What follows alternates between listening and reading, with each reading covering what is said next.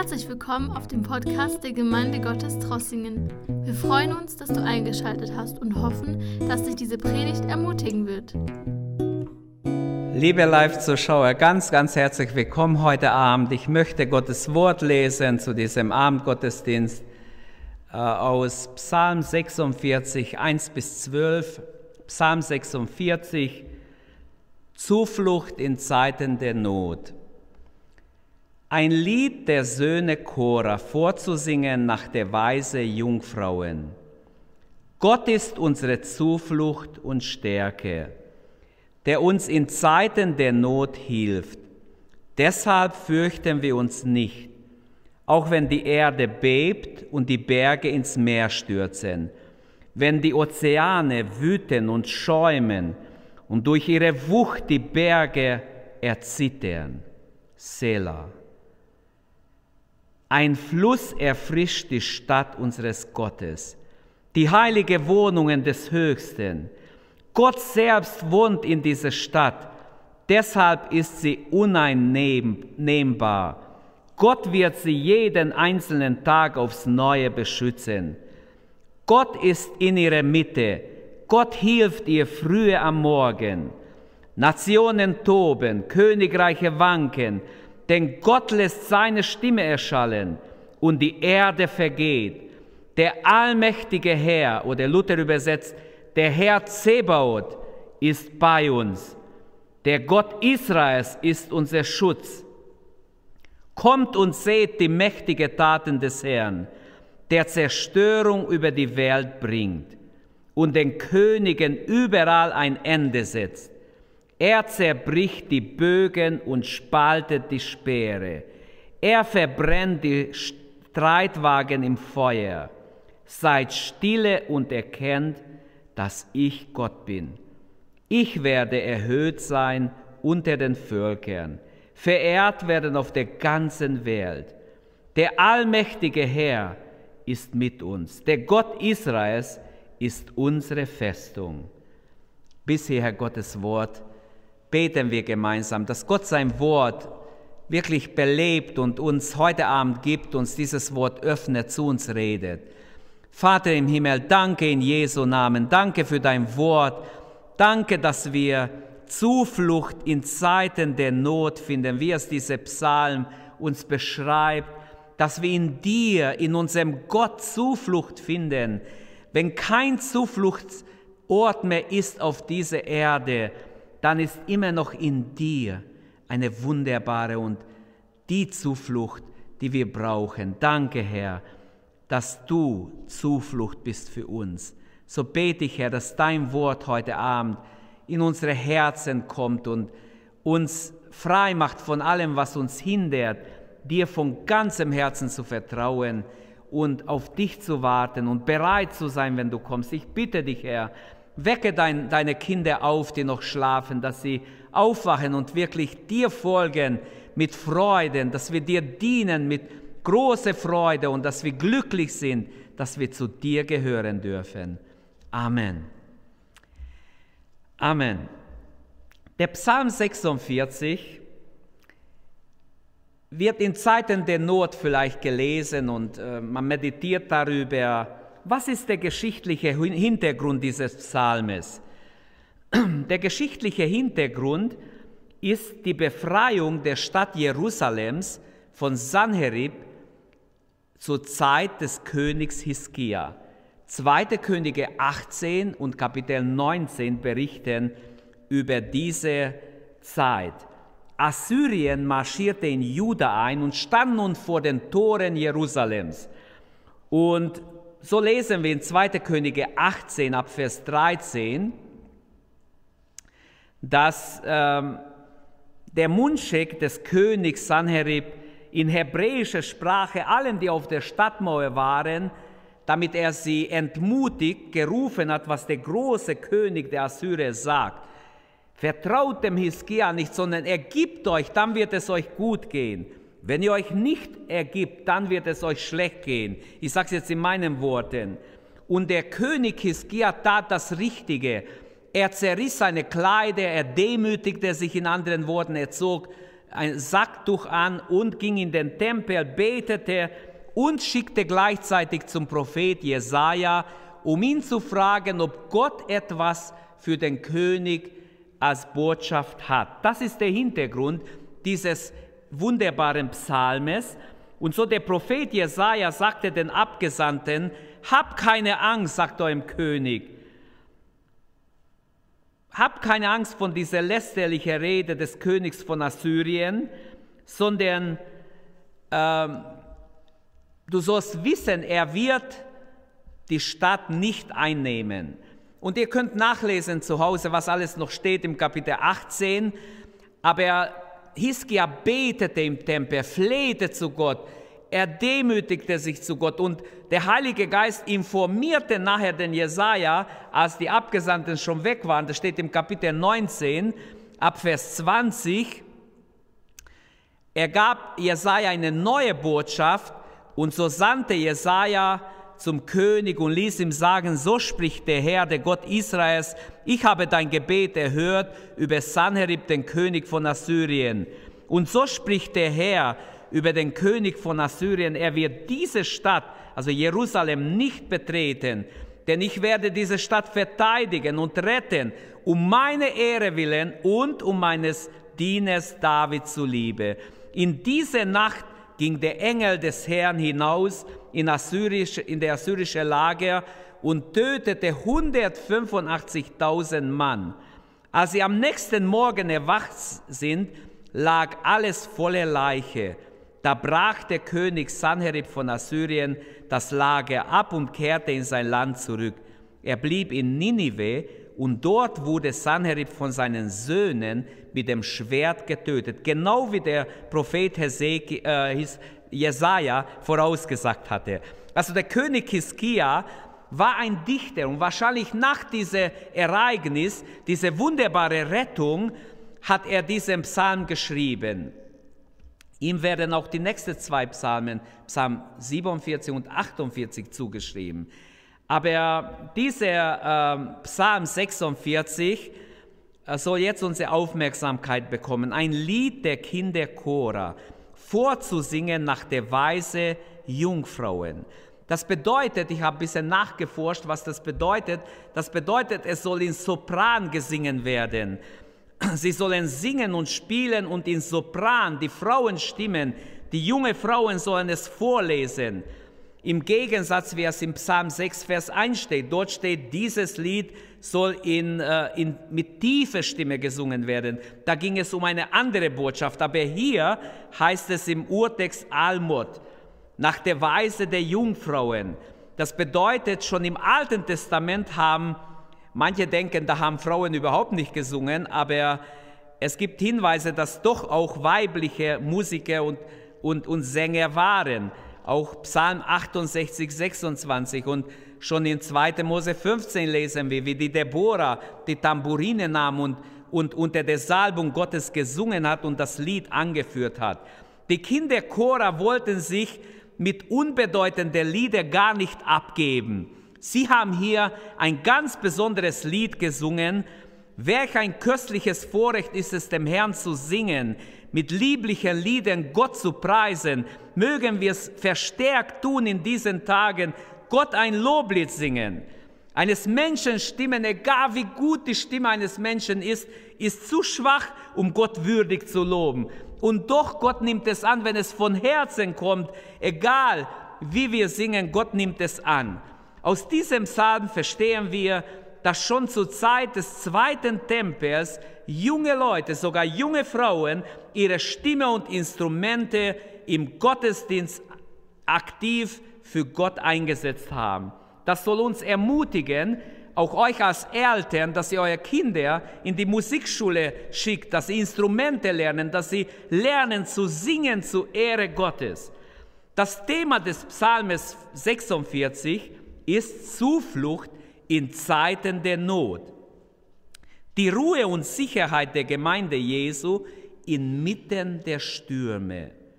Der Psalm hat drei Strophen und jede Strophe endet mit einem Wort und zwar mit Sela. Die erste Strophe Verse 1 bis 4, spricht über den Ort der Zuflucht. Und dieser Ort der Zuflucht ist Gott. Und vielleicht sagen Sie ja, wie kann ich in Gott geborgen sein? Ich werde es gleich erklären.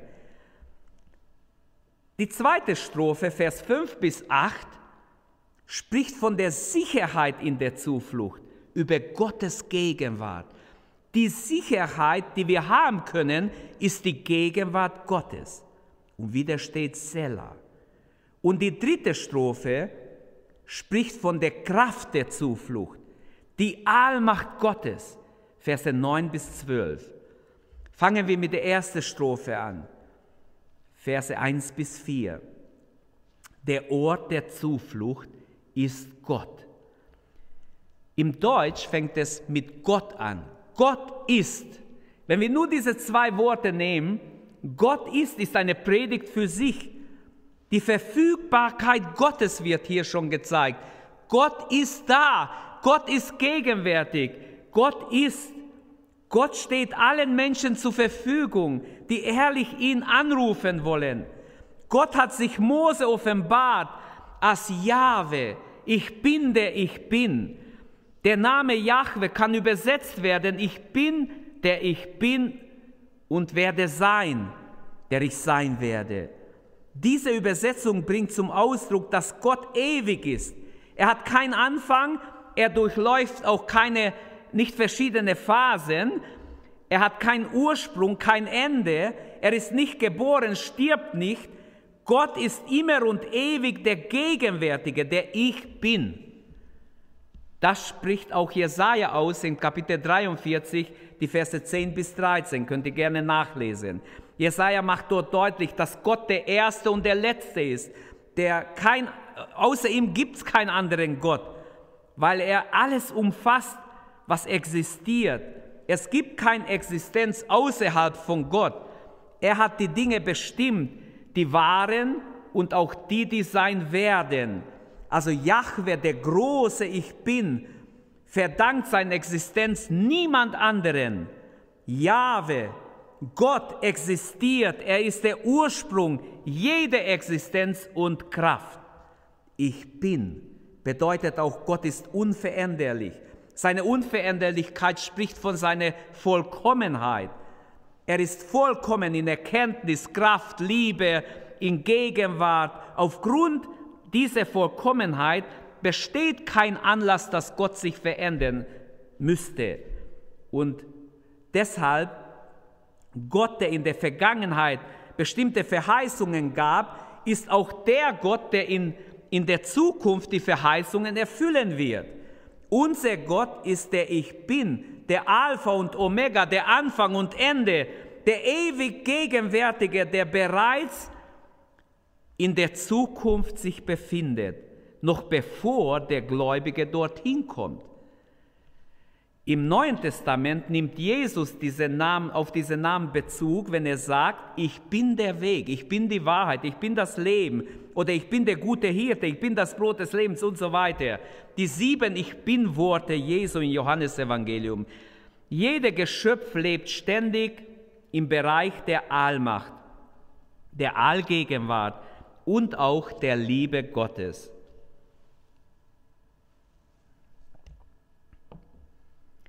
Gott ist unsere Zuflucht und Stärke, der uns in Zeiten der Not hilft. Der Ort der Zuflucht ist also Gott. Die Zuverlässigkeit Gottes wird hier auch angesprochen. Gott ist unsere Zuflucht und Stärke. Zuflucht oder Zufluchtsort ist ein hoher Turm oder eine Festung. Gott ist für seine Kinder ein Schutz in anderen Worten. Wenn alles um uns herum zusammenbricht, wenn wir keinen Halt mehr finden, Gott will in dieser Krisenzeit unser Halt sein. Wenn alle um uns herum zittern oder Angst haben, will Gott unsere Zuflucht sein. Das Wort Nöte, Nöte, die uns getroffen haben, spricht auch von Menschen, die in eine Klemme sind, die eingeklemmt sind, die irgendwo in die Ecke getrieben sind. Menschen, die vielleicht krank geworden sind und nicht wissen, werde ich noch gesund oder werde ich jetzt sterben. In diesem Fall lautet die Ermahnung, Die Ermahnung, fürchte dich nicht. Wie Hiskia, als er zu Jesaja geschickt hat, bekam diese Antwort, Gott sprach durch Jesaja, fürchte dich nicht. Dieser Psalm hat auch Luther inspiriert. Sein berühmtes Lied, Ein feste Burg ist unser Gott, ein guter Wehr und Waffen, er hilft uns frei aus aller Not, die uns jetzt hat betroffen. Luther inspirierte sich aus diesem Psalm, der junge Luther, als, als er vor seinen Feinden Angst haben musste, als man ihm gedroht hat, sein Leben zu nehmen, hat er sich, nachdem er sich gestärkt hat durch diesen Psalm, war er so ermutigt, dass er nach Worms ging und er hat diesen, diese Aussage gemacht, und wenn so viele Teufel im, im Worms wären, als Ziegel auf den Dächern, so wollte ich doch hingehen. Und dort im Worms erfuhr er, dass er seine Hoffnung, seine Zuflucht gehalten hat, was er verspricht. Gott hat ihn nicht den Feinden übergeben. Gott ist unsere Zuflucht. Zuflucht. Darum fürchten wir uns nicht. Wir leben in sehr ängstlichen Zeiten, wo sich viele bedrohen fühlen. Es wird auch viel Hysterie gemacht daraus, viel Angst ver verbreitet. Der Glaube sagt mit dem Psalmisten, Gott ist unsere Zuflucht und unsere Stärke eine große Hilfe in den Nöten, die uns getroffen haben.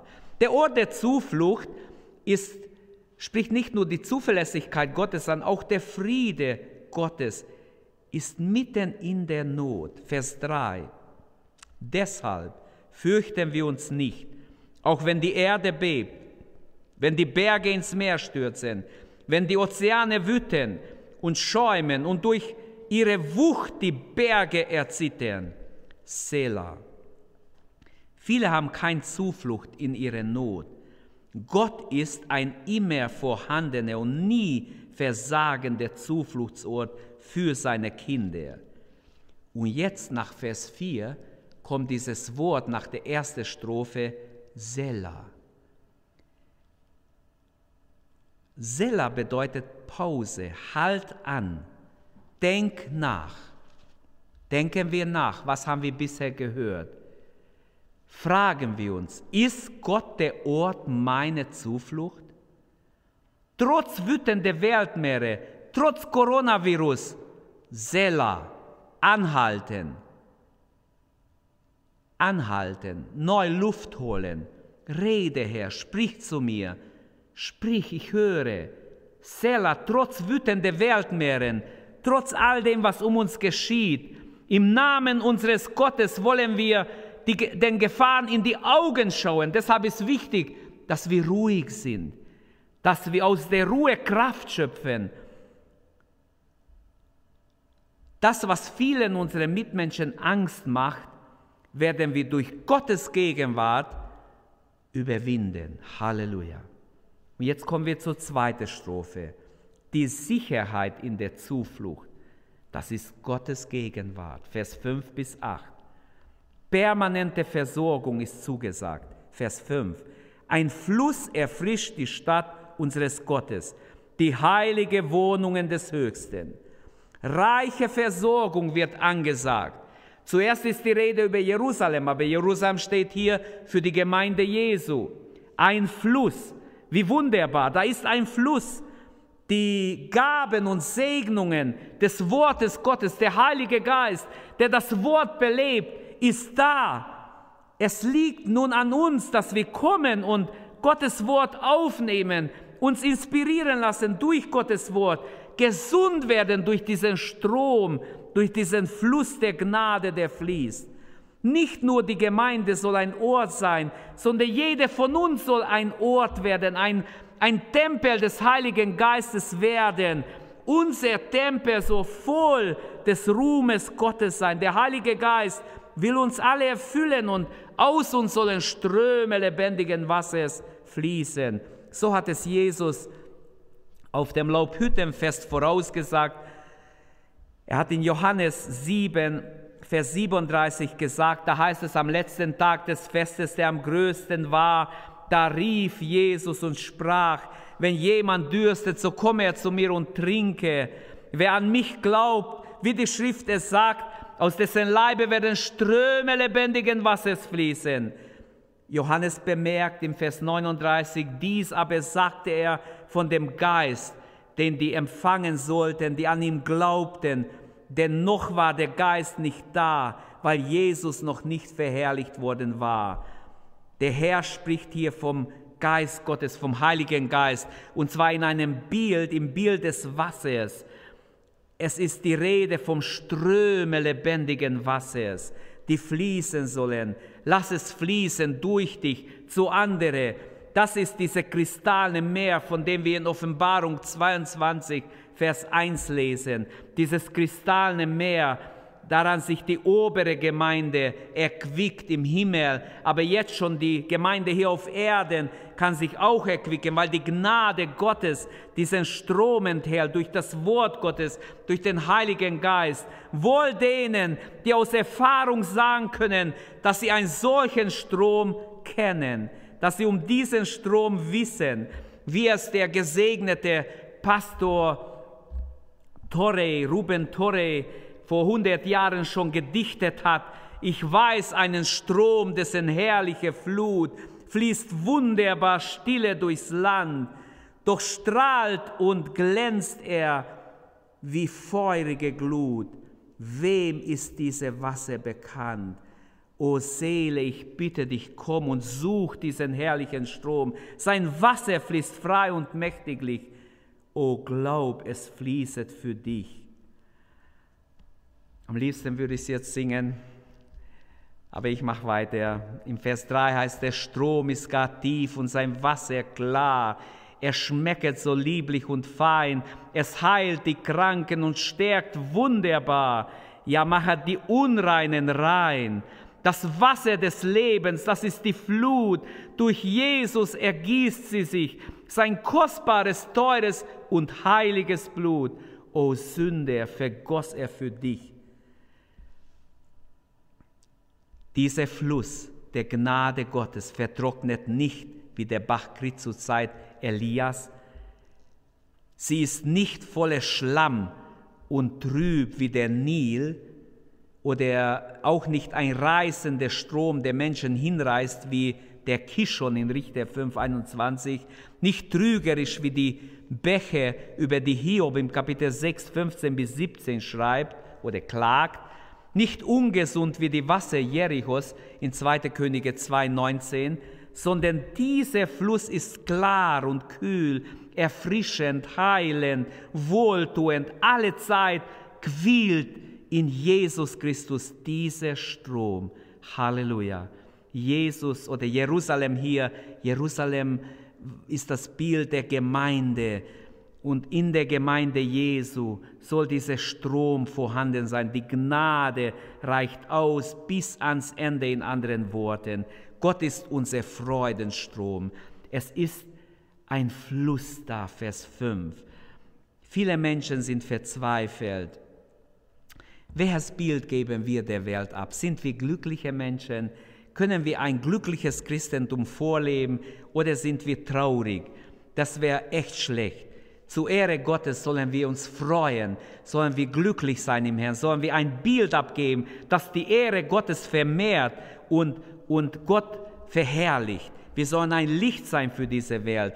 Gott wünscht, dass wir erfüllt leben, voll dieser Fülle Gottes, dieses Stromes der Gnade Gottes, voll des Heiligen Geistes sind. Die Gegenwart Gottes gibt uns Furchtlosigkeit. Vers 6. Gott selbst wohnt in dieser Stadt. Deshalb ist sie uneinnehmbar. Furchtlosigkeit, denn Gott ist bei uns. Der Psalmist beginnt den Psalm mit dem Wort Gott und endet mit dem Wort Festung. Gott ist unsere Festung, in anderen Worten. Gott ist mitten unter uns, der Heilige Geist. Wir sagen, sei furchtlos, fürchte dich nicht, sondern hab dein Zuflucht in Gott. Wir sind von Gefahren und Nöten ständig umgeben. Wir sind gegenwärtig reichlich bedroht durch diese Virus, durch diese Krankheit. Unser Glaube erweist sich als ein unerschütterliches Vertrauen, deshalb fürchte dich nicht, selbst wenn die Berge wanken. Der Vers, auf dem wir bauen, ist fester als alle Berge. Selbst wenn die Berge einstürzen, die doch so feststehen, selbst dann fürchte dich nicht. Dann haben wir im Vers 7 Ruhe und Sicherheit. Für alle Gotteskinder ist Ruhe und Sicherheit durch Gottes Gegenwart. Nationen toben heißt hier, Königreiche wanken, denn Gott lässt seine Stimme erschallen und die Erde vergeht. Der allmächtige Herr, oder Luther übersetzt, der Herr der Herrscharen ist bei uns. Der Gott Israels ist unser Schutz, ein reicher Trost. Ruhe und Sicherheit in Gott, ein reicher Trost. Gott ist in ihrer Mitte. Was brauchen wir mehr? Dieser Psalm ist auch prophetisch. Aber auch zweite, die zweite Strophe geht hier zu Ende. Selah heißt wieder. Pause. Denke nach. Was hast du verstanden? Frag dich, ist Gottes Gegenwart deine Sicherheit und Zuflucht? Oder auf was stützt du dich? Was ist deine Sicherheit im Leben? Trotz wütender Weltmeere, trotz Coronavirus, heißt es hier Selah. Rede, Herr. Sei mal ruhig. Hör auf Gottes Stimme. Sag, rede, Herr, hier bin ich, ich höre. Dein Knecht, dein Magd hört. Selah bedeutet nicht, dass unser Lied erstummt, weil alles so traurig ist, weil alle so viel Angst haben. Nein, Selah heißt was anderes. Mach Pause. Höre auf Gottes Stimme. Rede nicht nur selber, sing nicht nur selber. Höre, was Gott sagt. Auch die Sänger sollen hinhören, sollen Pause machen und hören, was der Geist der Gemeinde sagt. Selah, wir unterbrechen unser Lied wegen Gott nicht wegen Angst oder wegen Trauer oder wegen sonst was. Ist Gottes Gegenwart deine Sicherheit und deine Zuflucht? Und jetzt kommen wir zur dritten Strophe, Vers 9 bis 12. Die Kraft der Zuflucht ist Gottes Allmacht. Gottes Allmacht ist da. Vers 9 sagt, kommt und seht die mächtigen Taten des Herrn der Zerstörung über die Welt bringt. Gottes Allmacht bewirkt Frieden, Frieden Gottes in uns. Bei seinen Kindern ist die, die Gegenwart Gottes, Gottes Allmacht ist da und deshalb brauchen wir nicht Angst haben, weil wir in seinem Schutz sind. Eine ermunternde Einladung im Vers 9. Kommt und seht die mächtigen Taten des Herrn. Kommt, seht, wie Gott die Gegner zu Schanden macht. Seht die zerbrochenen Waffen des Feindes. Und ich kann mir gut vorstellen, wie Hiskia dieses Psalm gedichtet hat, als sie hinausgegangen sind und die ganze Schlachtfelder der Assyrer gesehen haben, die Waffen liegen rum, die Beute liegt rum, die sind einfach abgehauen, haben alles liegen lassen. Welch ein Bild, die Armee Sanheribs bestand nur noch aus Leichen. 185.000 Soldaten liegen tot herum. Alle ihre Waffen, ihr Besitz, ihr ganze Hab und Gut liegt da. Überlegt mal, wie diese Felder um Jerusalem ausgesehen haben. Eine Schlacht, die hat es gar nicht gegeben, oder wie? Kein Israelit musste kämpfen. Nur ein Engel des Herrn ist in der Nacht ausgezogen und hat alleine die Arbeit gemacht. Er hat laut Vers 10 den Kriegen ein Ende gemacht. Schaut die große Taten Gottes. Er macht den Kriegen ein Ende. Halleluja. Gottes Allmacht bewirkt Lobpreis Gottes. Vers 11. Ich werde erhöht sein unter den Völkern, verehrt werden auf der ganzen Welt. Der Lobpreis Gottes steigt nun auf. Die Israeliten, der König voran, die Sänger, alle Leviten, alle haben Gott gelobt und gepriesen für seine wunderbare Rettung. Kein einziger Israelit muss kämpfen. Gott hat für sie gekämpft, wie es verheißen hat. Stimm auch du in den Lobpreis Gottes ein. Stimmen wir alle ein. Loben wir unseren Gott trotz Coronavirus, trotz was noch kommen mag. Wenn alle Berge ins Meer stürzen, wenn alles drunter und drüber geht, stimme auch du in den Lobpreis Gottes ein. Jesus hat gesagt in Johannes 4, Vers 23 und 24, es kommt die Zeit und es ist schon jetzt da, dass die wahre Anbeter Gott anbeten werden in Geist und in der Wahrheit. Und solche Anbeter sucht Gott, denn Gott ist Geist und die ihn anbeten wollen, die müssen ihn im Geist und in der Wahrheit anbeten. Das heißt, ich kann Gott gar nicht anbeten, wenn ich nicht mein Herz ihm gebe. Gott lässt es zu, dass wir hier und da in die Klemme kommen, auch als seine Kinder, damit wir ganz neu glauben lernen, dass unser Glaube wächst, damit wir aufstehen und vertrauen und kämpfen den geistlichen Kampf. Gottes Allmacht bewirkt nicht nur Friede Gottes, nicht nur den Lobpreis Gottes, sondern ich sehe auch im Vers 12 eine dritte Sache, den Sieg für das Volk Gottes. Gottes Allmacht gibt den Sieg für Gottes Volk. Der allmächtige Herr, der Herr Zebaoth ist mit uns. Der Gott Israels ist unsere Festung. Beachten wir, zwei Namen Gottes werden hier genannt. Der allmächtige Herr, Luther übersetzt Herr Zebaoth, und der Gott Israels, oder Luther übersetzt der Gott Jakobs. Interessant, diese zwei Namen. Zuerst mal zuerst mal der Gott Israels. Der Ausdruck Herr der Herrscharen äh, spricht von einer großen Herrscher und der Ausdruck Herrscharen wird sehr oft gebraucht auch für die Sterne, die Myriaden Sterne, zu denen die Astronomen immer wieder neu entdecken, immer wieder neue Sterne entdecken, wird Gott, Gott wird ihr Führer genannt in der Bibel. Er ruft die Sterne alle beim Namen zum Beispiel. Äh, sie sind seine Herrscharen. Auch die Engel werden die Herrscher Gottes genannt. 1. Könige 22, 19.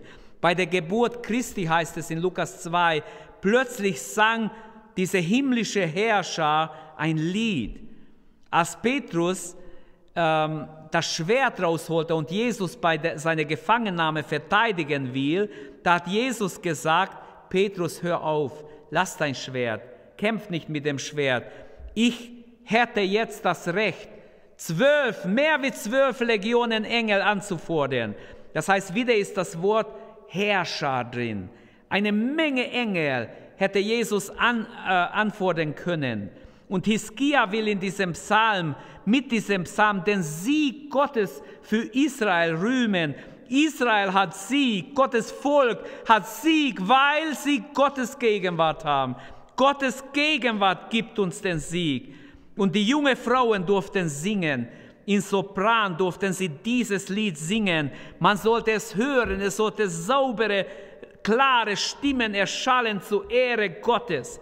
Und der zweite Name, der Gott Israels oder der Gott Jakobs, das fast größere Wunder ist, dass dieser Gott der Herrscharen gleichzeitig der Gott Jakobs genannt wird. Dieser Ausdruck der Gott Israels oder der Gott Jakobs spricht von unendlicher Liebe und Erbarmen und Zuneigung. Dieser Herr der Herrscharen ist gleichzeitig in seiner Gnade, ist auch der Gott Jakobs, eines Flüchtlings, der abhaute von zu Hause, der um sein Leben fliehen muss. Er ist mit ihm in der Fremde. So groß, wie Gott an Macht ist, so groß ist auch seine Liebe, sein Erbarmen für den elenden Jakob in der Fremde, wo er fleht und betet und Gott verspricht, er wird mit ihm sein. Ein Sünder wie Jakob steht hier vor Gott, als wäre er der Einzige in der Welt, um den sich Gott kümmert. Wir wissen, wer Jakob war. Auch er, er wird ein Hinterlistiger, ein Ränkeschmieder genannt, der seine Sünden wegen fliehen musste. Er, der sich so elend vorkam, besaß die Größe, dass er Gott vertraut hat. Er glaubte und Gott hat sich ihm offenbart. hat ihm eine wunderbare Vision gegeben vom Himmelsleiter, eine wunderbare prophetische Vision. Er, der, der Gott der Herrscherin ist, ist auch der Gott eines einsamen Sünders, Menschen, der ehrlich vor Gott kommt und Gott sucht und Gott um Vergebung bittet. Gott, der der Allweise ist, der die Myriaden Sterne in ihren Bahnen lenkt und den himmlischen Mächten befiehlt, ist derselbe, der sich kümmert um einen kleinen Wurm Jakob, der sich so elendig vorkommt. Dieser Gott wird im Vers 12 gesagt, ist unser Gott, ist mit uns. Der Gott Israels ist unsere Festung. Dieser Gott der Herrscharen, dieser Gott Israels ist mit uns. Und jetzt endet auch Strophe 3. Wieder heißt es Selah. Frag dich, ist Gottes Allmacht deine Kraft und Zuversicht? Ist Gottes Allmacht unsere Kraft? Setzen wir auf Gottes Allmacht? Brauchen wir seine Allmacht? Ja. Es wäre zu wünschen, dass wir in den Stürmen und Anfechtungen ähm, immer wieder uns Zeit nehmen der Stille, wo wir ganz neu uns konzentrieren auf Gott, auf den Allmacht, allmächtigen Gott, auf seine Allmacht. Ist Gottes Allmacht deine Kraft? Selah. Sei mal ruhig. Höre, was sagt Gott, was sagt der Heilige Geist? Hast du das Zeugnis des Heiligen Geistes in dir, dass du ein Gotteskind bist? Wenn nicht, beug dich vor Gott jetzt. Bitte Gott um Vergebung, bitte Gott um Rettung. Meine Anwendung, was ist meine Anwendung? Ähm, das Wort Sela nochmals. Frag dich, ist Gott der Ort meiner Zuflucht? War unsere erste Strophe, der erste Gedanke in der ersten Strophe, der Hauptgedanke. Der zweite Gedanke in der zweiten Strophe ist, Gottes Gegenwart, ist es meine Sicherheit, meine Zuflucht? Gott, sein Gegenwart und auch in der dritten Strophe die Allmacht Gottes, die Kraft und Zuflucht ist in der Allmacht Gottes. Wir brauchen die Allmacht Gottes. Unser Gott ist eine wunderbare Zuflucht in Zeiten der Not. Amen. Vater, wir danken dir in Jesu Namen. Danke, dass du uns diesen Psalm niederschrieben liest. Herr, wir danken dir, dass wir es lesen dürfen und wie viel Tausende, Millionen Menschen wurden schon gestärkt und ermutigt durch diesen Psalm, durch die Jahrhunderte, Jahrtausende hindurch. Danke, Herr, dass du auch uns heute Abend mit diesem Wort ermutigst, dass wir ermutigt sein dürfen in dieser Zeit der Coronavirus, dass wir glauben dürfen, unsere Zuflucht ist Gott sein Allmacht, seine Gegenwart dürfen wir Tag für Tag erleben. Wir beten jetzt, Herr, für die, die krank sind. Mach sie gesund. Strecke deine Hand aus. Stopp du diesen Virus, Vater, im Namen Jesu. Bitte ich dich heute Abend. Strecke deine Hand aus über Deutschland, über Europa, über die ganze Welt, Herr. Lass diesen Virus eingedämmt werden. In Jesu Namen bitte ich dich, dass deine Herrlichkeit sich offenbart und deine Allmacht sich zeigt auch darin, dass du diesen Virus, diesem Virus ein Ende machst. Danke, Vater. Danke in Jesu Namen. Ich gebe dir alle Ehre. Halleluja. Amen. Amen. Möge Gottes Friede, der höher ist als alle Vernunft, unsere Herzen und Sinne bewahren in Christus Jesus, unserem Herrn. Danke, dass du unsere Predigt angehört hast. Wenn dich die Botschaft angesprochen hat, dann teile sie gerne mit deinen Freunden und Bekannten, dass auch sie diese Predigt hören können. Wir wünschen dir Gottes Segen.